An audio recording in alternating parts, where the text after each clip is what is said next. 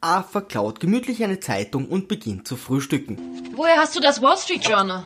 Der Nachbarveranda? Man darf sich eine Zeitung, die um halb acht noch nicht reingeholt wurde, wegnehmen. Doug und Carrie wollen getrennt ausgehen, doch leider wusste unsere liebende Tochter nicht, dass ihr Vater auch etwas für das Nachtleben übrig hat. Also, wo pilgern wir heute hin, Kinder? Heißer Jazz im Cotton Club, Reisboxen im Yankee Stadium? Wahrscheinlich kennt sie ihren Vater erst seit kurzem. So ist das eben mit den liebgewordenen Gewohnheiten. Freitagnacht, Partytime. Doug nimmt Arthur aus Mitleid in eine Bar mit, wo dieser mit einer zweiten Weltkriegsgeschichte flext.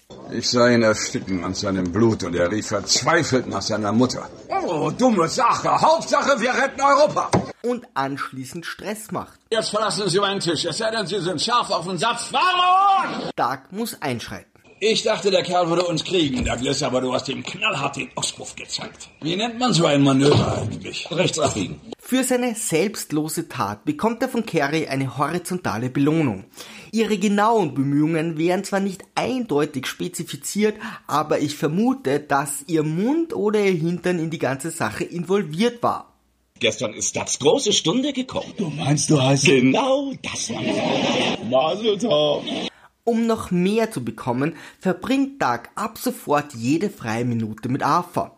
Ich glaube ja, dass Carrie dies in ihrer meisterhaften Diabolik geplant hat und ihn mit der kargen Hoffnung zu Höchstleistungen anspornt. Schließlich fragt Arthur auch noch nach Spans Sexualität. Wenn Sie bei Ihrer Mutter wohnen, wie regeln Sie das, wenn mal ein Mädchen bei Ihnen übernachtet? Na gut, wenn eben dann ein Junge bei Ihnen übernachtet. Eins von beiden wird es doch sein. Heute gäbe es da ungefähr 30 weitere Möglichkeiten. Als unser Rentner noch erfährt, dass Spence nicht nur bei seiner Mutter wohnt, sondern auch noch mit ihr in einem Zimmer schläft, eskaliert die Angelegenheit. Sie teilen sich das Schlafzimmer mit Ihrer Mutter? Nicht das Bett! Jeder hat sein Bett und dazwischen steht ein großer, breiter Nachttisch. Löse mir ein, Scooter! Doug beichtet Carrie seinen Plan und schlägt vor, sich nun um sie zu kümmern. Wie wär's, wenn wir jetzt ein bisschen nach oben gehen und ich mich bedanke? Und zwar genau in dem Moment, als eine Horde von Brautjungfern im Wohnzimmer nebenan feiert. Überraschend lehnt seine Frau ab.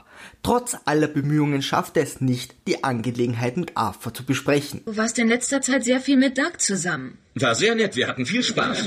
Wieso hast du mich mitgenommen, wenn du das in Wahrheit gar nicht wolltest? Sag es ihm, Doug. Und so muss er weitere Zeit mit Arthur verbringen, der sich sofort seinen nächsten Freund vornimmt. Scooter hat gesagt, Sie wären nicht unbedingt der Hellste.